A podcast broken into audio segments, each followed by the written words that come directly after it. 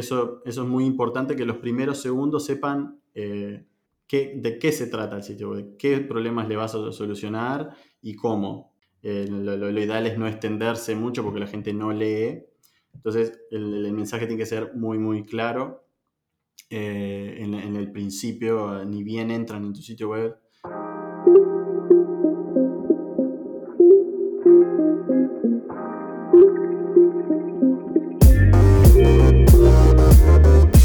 Hola a todos y bienvenidos al episodio número 14 de Hipercreativo.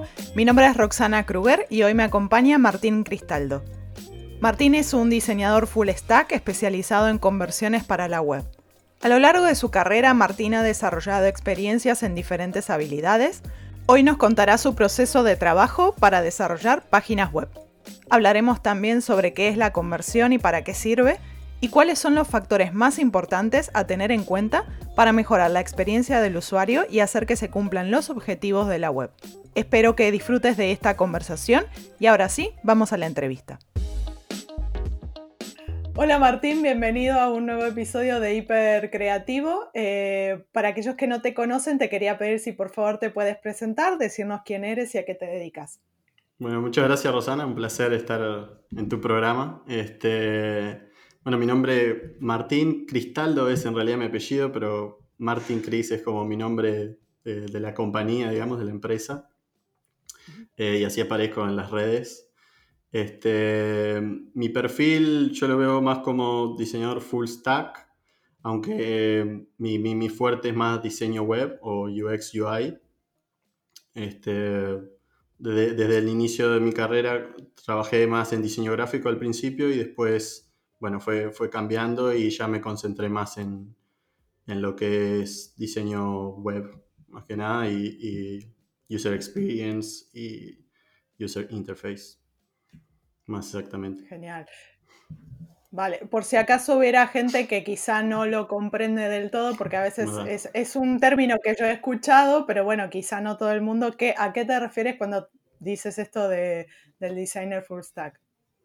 Eh, el full stack es, eh, bueno, es como un diseñador, digámosle, más completo, que puedo hacer varias cosas, es decir, puedo hacer trabajos de diseño gráfico, ya sea como publicidad, banners o identidad corporativa, logos y demás, o branding. Eh, también, como decía, diseño web es mi, especialidad, por lo que este, también podría ser desde la experiencia del usuario y, bueno, el diseño final y demás y también tengo conocimientos de desarrollo, este, por lo que también podría construir un sitio web. Por lo que está, digamos que el full stack viene de, de, ahí, como un diseñador más completo, por, por llamarlo de alguna forma. Claro, que puede ofrecer diferentes servicios para llegar, digamos, al objetivo que en este caso seguramente quiere el cliente. Sí, para un cliente de repente puede ser eh, una ventaja, sobre todo un cliente, quizás no para grandes empresas que trabajan con agencias o demás, pero un cliente que está comenzando un proyecto nuevo, eh, de repente le va a salir mucho más económico trabajar conmigo, que puedo hacer eh, un montón de cosas a contratar varias personas, ¿no? Por ahí viene como la ventaja mía, digamos, ante la competencia de otros diseñadores. Sí, también creo que la comunicación también me parece algo interesante, que lo que he visto en este tipo de perfiles es que la comunicación es como más directa, también y mm, eh, hay como ese, vamos a decir, servicio más personalizado, si se quiere, eh, porque precisamente como estás en varias de las fases del, desarrollo del, proyecto que necesiten, con lo que sea que necesiten, pues al final sí que se cubren, al cubrir varias partes, pues creo que estás, estás más involucrado en todo y sabes mucho más lo que, lo que está ocurriendo a lo largo del proyecto.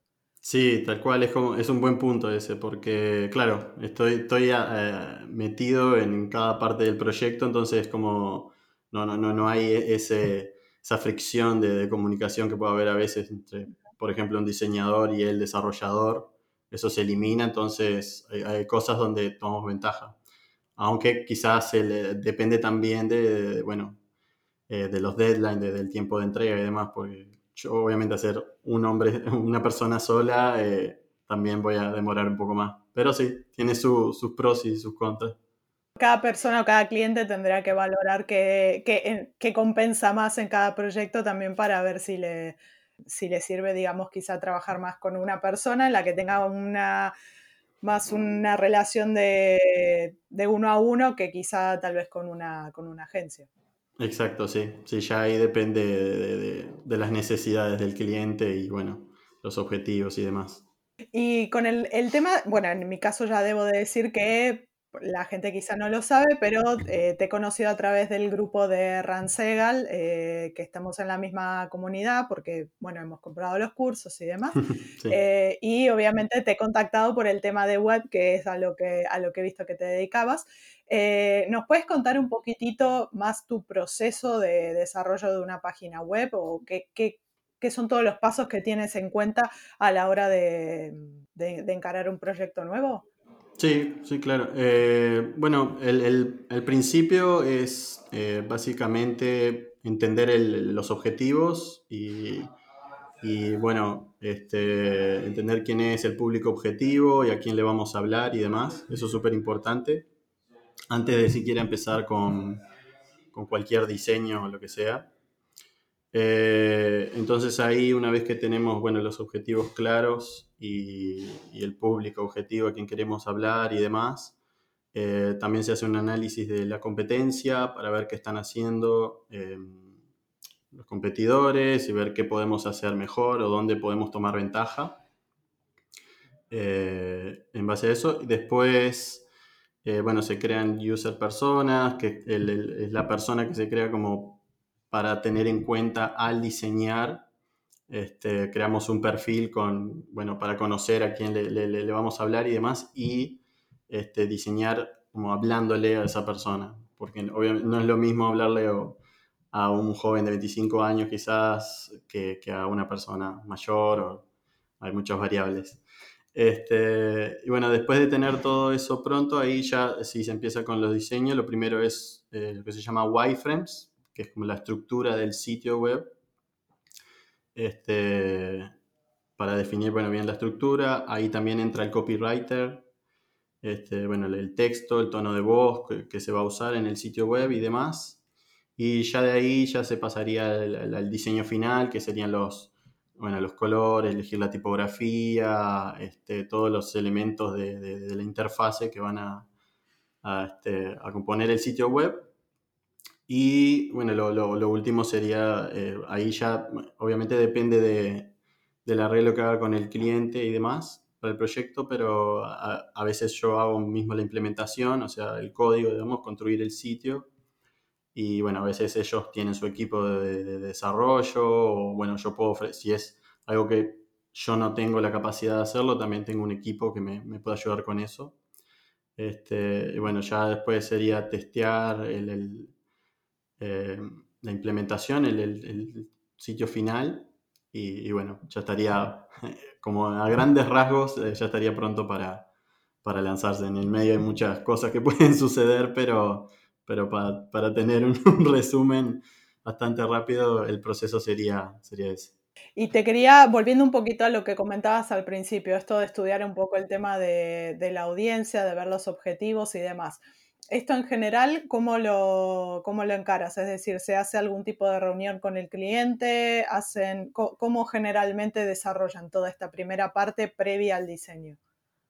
Eh, normalmente hacemos eh, una, una, llamada como llamada o reunión, este, hoy en día más, más posible una llamada online, pero este, nada, para entender a, dónde apuntan, muchas veces los clientes no saben quién es su público objetivo o lo tienen muy eh, global, digamos, como que quieren apuntar a todo el mundo. Eh, entonces se trabaja este, ahí para, ver cuál es la necesidad realmente que, están solucionando, el problema que están solucionando y, para quién es. Este, bueno, ahí es, un tema de, más de preguntarles y insistir y por qué, y bueno, eh, para llegar a, un público más cercano o también puede ser que, sea un cliente, una empresa que ya tiene, eh, por ejemplo, una tienda, entonces sabe quiénes son sus clientes, quién, quién entra, con quién interactúan todos los días. Ahí es un poco más fácil porque eh, más que nada ellos, lo pueden ir visualizando y bueno, es, cuestión de prestar atención y, tomar nota de, todos los detalles que, que pueden tener el público objetivo de ellos, el público, la audiencia final. Todo esto es como súper importante, me imagino, también para la parte del mensaje que también comentabas que viene después.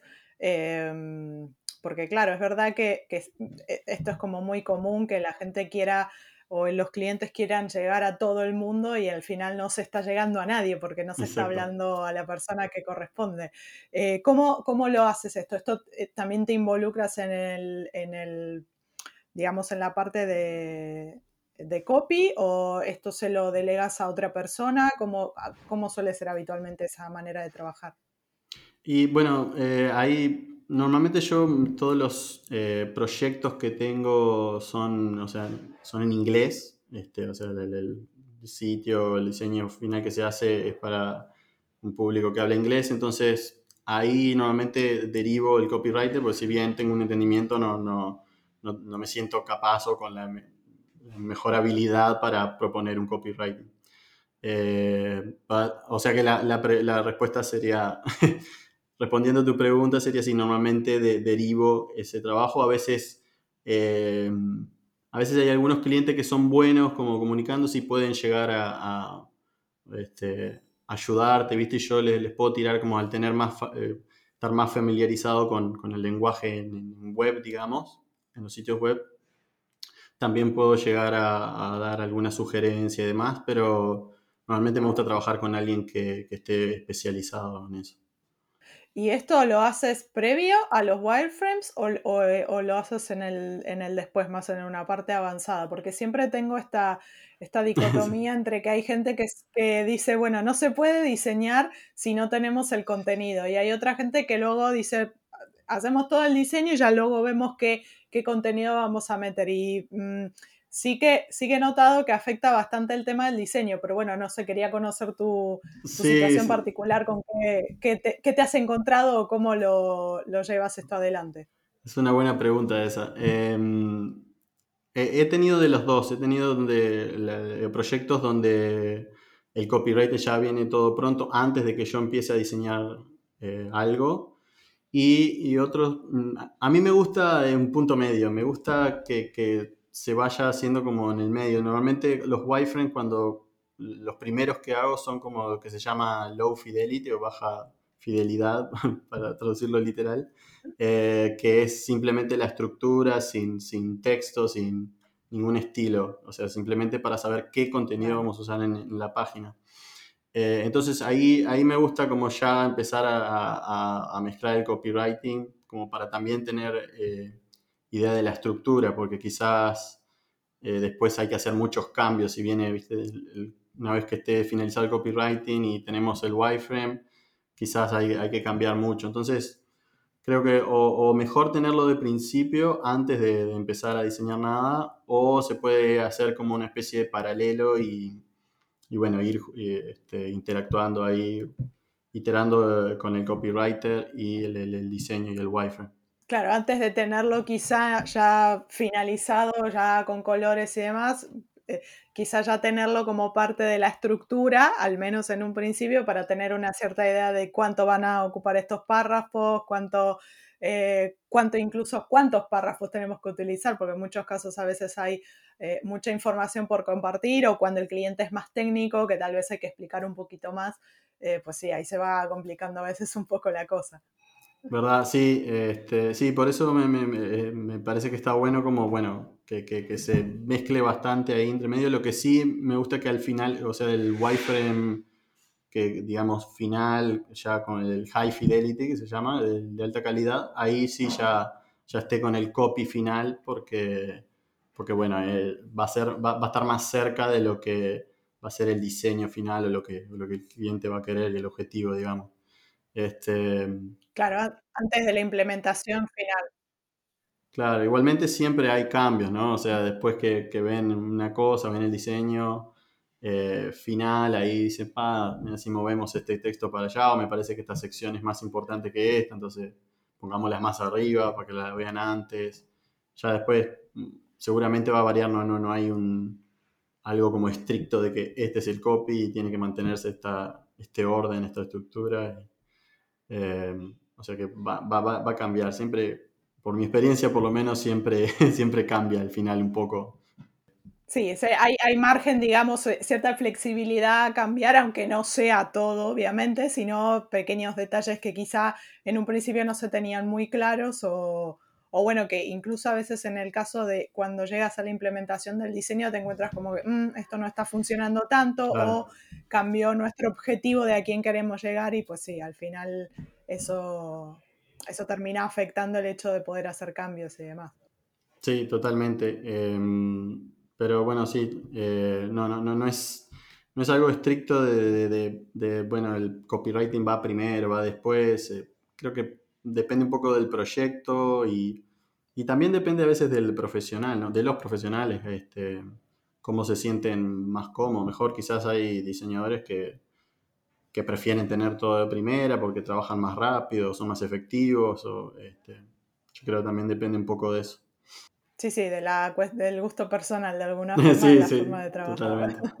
¿Cómo, ¿Cómo, te funciona? Claro. Eh, había una cosa que, he estado viendo, bueno, que has compartido en Instagram sobre todo, referente al tema de la conversión. Y es algo que cada vez se escucha más en el mundo del diseño web, em, sobre todo también en el tema de e-commerce, pero creo que todas las páginas al final, casi hoy en día, lo que se intenta es que se cumpla un objetivo con esa, con esa página y se habla cada vez más del tema de esto de tener landing page o páginas web que tengan una buena conversión o una alta conversión. ¿Nos puedes eh, comentar un poco qué es todo este mundo de la, conversión? ¿A qué nos referimos cuando hablamos de esto? Por si hubiera gente que es la primera vez que lo escucha. Claro, eh, por supuesto. Sí, bueno, eh, para dar la definición, conversión es, o sea, en base a la cantidad de, visitantes que tenés en tu sitio web. Un ejemplo, tenés mil visitantes y tenés un 15% de conversión, sería que 150 están haciendo, eh, digamos, la acción que a vos te gustaría que hagan en tu página web. La acción puede ser eh, ya sea eh, una compra, como puede ser en un sitio e-commerce, comprar tu producto, o bien si estás recolectando email porque tienes un newsletter y quieres promocionar no sé, tu contenido, lo que sea, también eso o sea, sería parte de, podría ser un objetivo, digo, hay diferentes objetivos que puedes tener en una página o mismo dentro de un sitio web puedes tener eh, diferentes objetivos en, en, páginas diferentes. Quizás en tu homepage es que, que en realidad vayan a, tu, a ver tus trabajos y no que te contacten de una, o sea, va, va variando.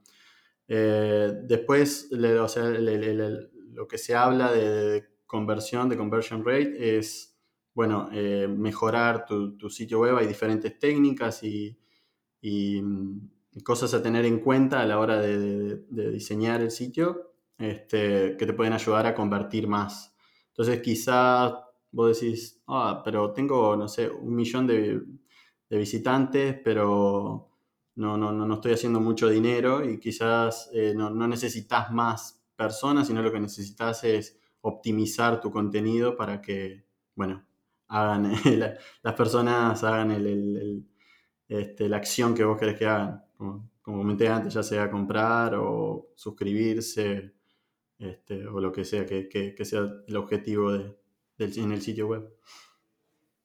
Claro, entonces en el caso de conversión estaríamos hablando de que esa landing page o esa página web tenga un objetivo y que ese objetivo se cumpla, que sea esa la acción que primordialmente va a llevar a cabo la persona que llegue a ese sitio web. Esa sería un poco la idea, ¿verdad? Exactamente, sí. Vale, perfecto. ¿Tienes algunos tips eh, para que, bueno, si hay alguien que se está planteando, ok, mi sitio web tal vez no está funcionando como debería o eh, eh, voy a arrancar de cero y voy ahora a diseñar mi página. Hay algunos tips eh, así generales, obviamente, porque cada, cada casa, me imagino, tiene también su cuestión particular, pero tips generales para que alguien tuviera en cuenta a la hora de ya pensar en una web que mm, se base sobre todo en que, eh, tener una buena conversión o una alta conversión. Eh, sí, claro. Bueno, un, este, algo muy importante son los primeros segundos en, un sitio. La gente cuando entra, o sea, eh, ya sabes, tiene, tiene poco tiempo ¿no? y tiene mucha ansiedad, no, no quiere, o sea, quiere entender rápido de dónde está. o de qué se trata el sitio web. Y muchos sitios no, no, tienen eso optimizado. Entonces, cuando entras lo que se llama la, bueno, el Hero Section, que es como la página primera que ves, ves la navegación normalmente y enseguida como, bueno, ya sea un video, una foto o algo que, que, habla sobre el sitio, muchas veces eh, no, no, es claro de, qué se trata la empresa o de, de, qué se trata el sitio web. Y bueno, eso se puede aclarar con un buen headline, un buen título que, que, diga, o sea, a quién estás ayudando o, o que, dé el mensaje este, que querés que la gente reciba, ya sea que podés ayudarlos con cierto problema, o sea, ver cuál es el problema que estás solucionando, cómo lo solucionás y, bueno, darles una, eh, una call to action, lo que se llama, llamar un botón, ya sea para lo que hablamos antes, puede suscribirse, para eh, agendar una llamada o, para comprar, ¿no? Eh, eso, eso es muy importante que los primeros segundos sepan eh, de qué se trata el sitio web, qué problemas le vas a solucionar y cómo. si, podés, que parece a veces es, bastante complicado porque son muy, o sea, es reducido el, espacio que tenés. Lo, ideal es no extenderse mucho porque la gente no lee entonces, el, mensaje tiene que ser muy, muy claro. Eh, en, el principio, ni bien entran en tu sitio web, este, es clave que sea claro el, mensaje.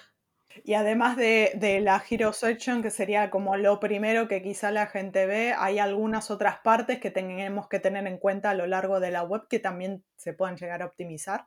Sí, eh, bueno, la prueba social, digamos, que pueden ser testimonios, puede ser em, eh, empresas con las que hayas trabajado, digo, depende mucho del rubro. Por ejemplo, nosotros diseñadores quizás es, relevante mostrar eh, proyectos previos o clientes previos que tuviste que, que eh, quizás son relevantes para el tipo de cliente que tú estás buscando. No sé, por ejemplo, si trabajas con e-commerce, si trabajaste con Nike, probablemente sea muy relevante eso. Este, testimonios siempre es muy importante, yo creo, porque todo el mundo quiere ver qué opinan de, vos o de tu empresa, cuál fue la experiencia que tuvieron antes. Y bueno, y después este, ya también depende un poco de, qué rubro eh, sea el sitio web, ¿no? Este, pero bueno, puede ser eh, mostrar eh, trabajo, mostrar lo que haces claramente, o, bien hablar un poco de vos y, mostrarte tal cual sos, darle tu, toque personal también. Los videos a veces pueden también servir, depende del rubro de nuevo, pero em, tener un video donde explica de qué se trata tu producto, este, eso puede ayudar a compartir más también. Em, esas son algunas ideas que, que, me vienen ahora a la mente, pero muchas veces también obviamente depende de, eh, del rubro en el que está o de cuáles son los objetivos y demás. Claro, es, cuestión de mirar cada caso en particular también, obviamente, porque cada, eh, también lo que comentaba antes, el tema de que a veces cuando te encuentras con algún perfil como mucho más técnico, a veces el tema del, del, explicar precisamente a lo que a la empresa o a lo que se dedica a veces es más complicado. Luego habrá quizá para servicios y demás sea un poquito más sencillo, para las cosas tangibles quizás sí puedes mostrar fotos, pero para las que no es como también otra cosa a tener en cuenta. Entonces sí que es verdad que varía, varía mucho como de un, sí, de, una industria a la otra o, de, o precisamente del, objetivo que tenga ese cliente con respecto a la, página web al final. Sí, y, es muy importante ponerse en el lugar del cliente, de la persona que entra a visitar tu sitio, ¿no? Porque Muchas veces quizás nosotros hablamos de, con el lenguaje que estamos acostumbrados, como yo hoy, por ejemplo, dije full stack, y bueno, eh, eh, este, quizás nosotros estamos familiarizados con esos términos, pero eh, tu cliente no. Entonces tenés que digo, ponerte en el lugar y pensar, bueno, esto lo, este, esta terminología, este copy lo va a entender tal cual como yo quiero que lo entienda, o necesito usar otras palabras, eso también es muy importante. Este, para nada, para no entrar, para no hacer que se frustre eh, la, bueno, la persona visitando tu sitio, porque si se siente frustrado no va a tener un buen sentimiento y probablemente abandone el sitio muy rápido. Correcto. Y con respecto al tema de, bueno, esto cada vez se habla más y creo que a lo largo de los años esto ha evolucionado también muchísimo. ¿Cómo ves el tema de esto de diseñar para móvil? O sea, porque creo que todavía hay gente que se plantea como que esto del móvil a veces no es tan, tan útil o todavía nos seguimos encontrando incluso con algunas empresas que sí, en, digamos, en escritorio más o menos la página funciona, pero luego el móvil es un desastre total. ¿Cómo ves este tema del, móvil o qué recomendación tendrías para, para la gente con respecto a este tema? Bueno, para las empresas que están o quien sea que, quiere crear un sitio web, el móvil hoy en día es eh, más importante incluso que el desktop porque eh, hay más personas visitando usando el móvil. Todo el mundo tiene móvil, no todo el mundo tiene una computadora de escritorio. Em, por lo que es súper importante que, esté optimizado, que se vea bien. Este, y bueno, hay, en mi experiencia, de hecho yo tengo, hay una modalidad de trabajo, digamos, que se llama Mobile First, eh, que, es donde empezamos primero, de hecho, a trabajar en, en la versión móvil antes que, que, la desktop, porque es incluso más importante, porque ellos tienen más visitantes de, desde teléfonos que, que en escritorio, tablet. Entonces hacemos foco primero en diseñar este, la versión móvil y después luego la, eh, la de escritorio. Pero sí, el mensaje sin duda es eh, súper importante. Incluso yo diría que hoy en día es más importante que, la versión de, escritorio. Esto que comentabas que en algunos proyectos lo hacen como el mobile first, eh, esto lo, ¿cómo es que lo saben al final? De cómo, cómo saben que viene más eh, público de una, o sea, de móvil o de desktop o que ni siquiera tiene desktop.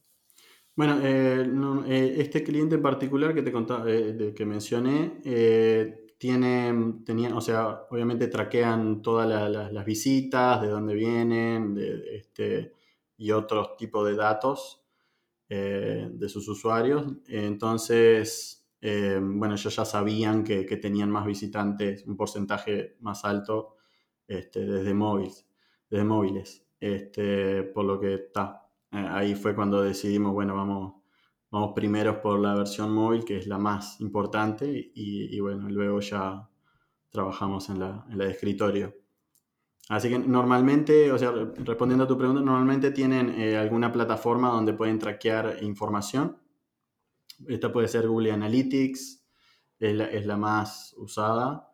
Este, sobre todo para, recolectar ese tipo de datos de más estadísticos, digamos, de saben de qué país vienen, eh, de qué navegador, de qué este, tipo de teléfono, este, ya tienen más desglosados todos los datos.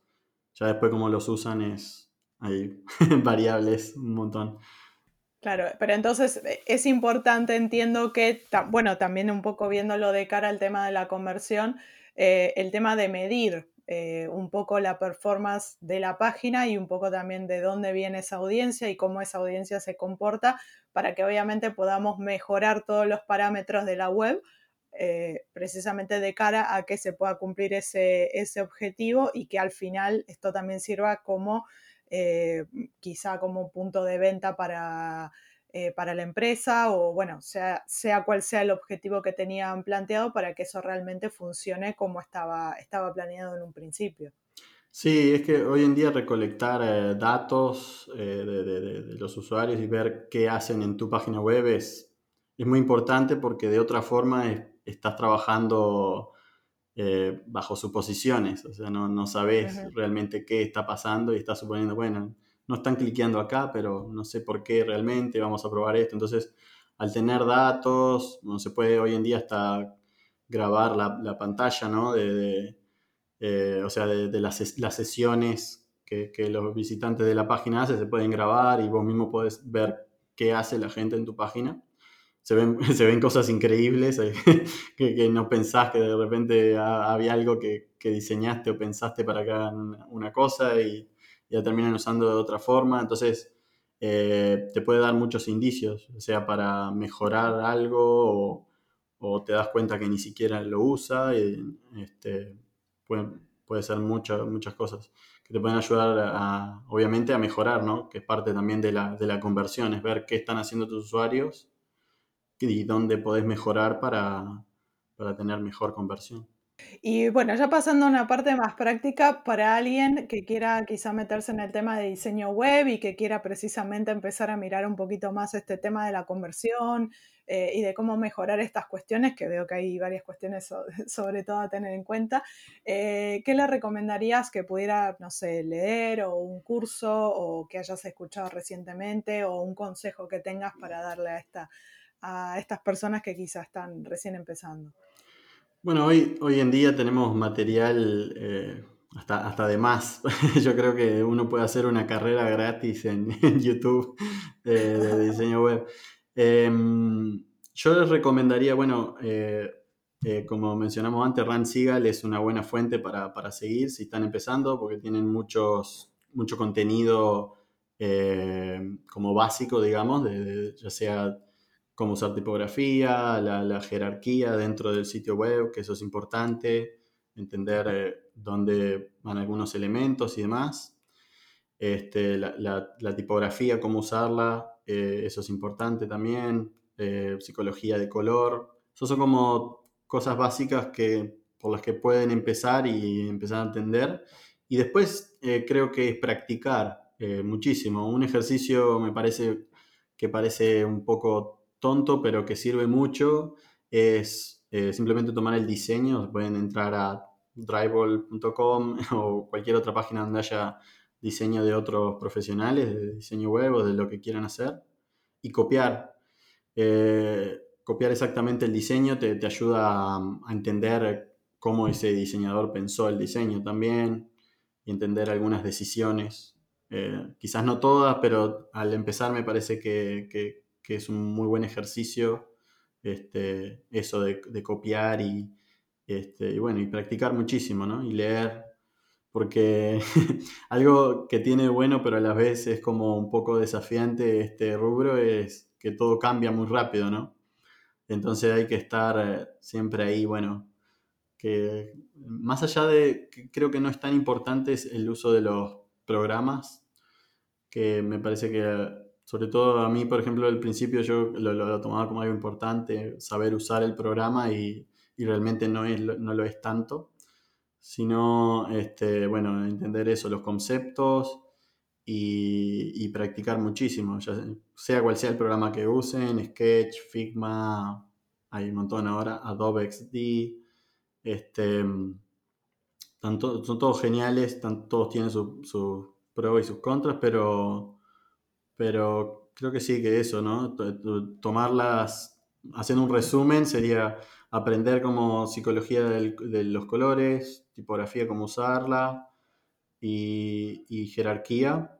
Y bueno, y, después ir y practicar muchísimo y seguirse informando para mantenerse actualizado, ver qué se está haciendo y demás. Genial, genial. Sí, al final de cuentas es un poco ir a los fundamentos primero del diseño, tomar buenas referencias, porque a veces sí que en Internet hay de todo y hay tanto las buenas referencias como las malas referencias, entonces eh, siempre obviamente también cuando nos referimos a copiar no es copiar literalmente y adueñarme del diseño, sino es copiar para entender cómo esa otra persona pensó ese diseño, eh, ver, si, ver quizás si funciona o no, o, intentar entender por qué funciona y por qué no. Eh, y sí, sí que es verdad que hay mucho este debate de que al principio de todo, que creo que a todos nos ha pasado, al principio estamos todos muy preocupados por, uy, no, es que tengo que usar Webflow o WordPress o Figma o Sketch, y, las herramientas al final no definen nada porque es también como cuando dicen que un fotógrafo no lo hace la cámara, sino es el propio fotógrafo el que tiene que tener el ojo para ver.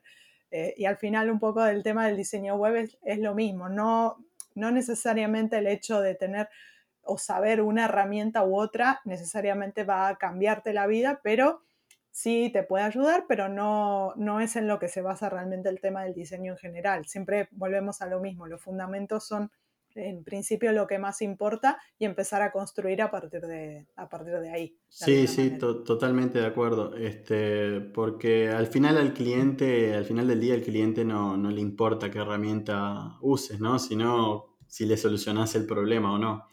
Eh, ya después las herramientas puede ser, digo, puede variar, quizás tienen un equipo, depende del cliente también, pero si es una empresa que tiene un equipo de desarrollo y quizás ellos se sienten más cómodos con Sketch, por decir una, una herramienta, bueno, está, ahí quizás tenés que aprender Sketch, pero digo, una vez que aprendes una, me parece que ya podés usar casi que, cualquiera porque le vas agarrando la mano con, eh, con práctica.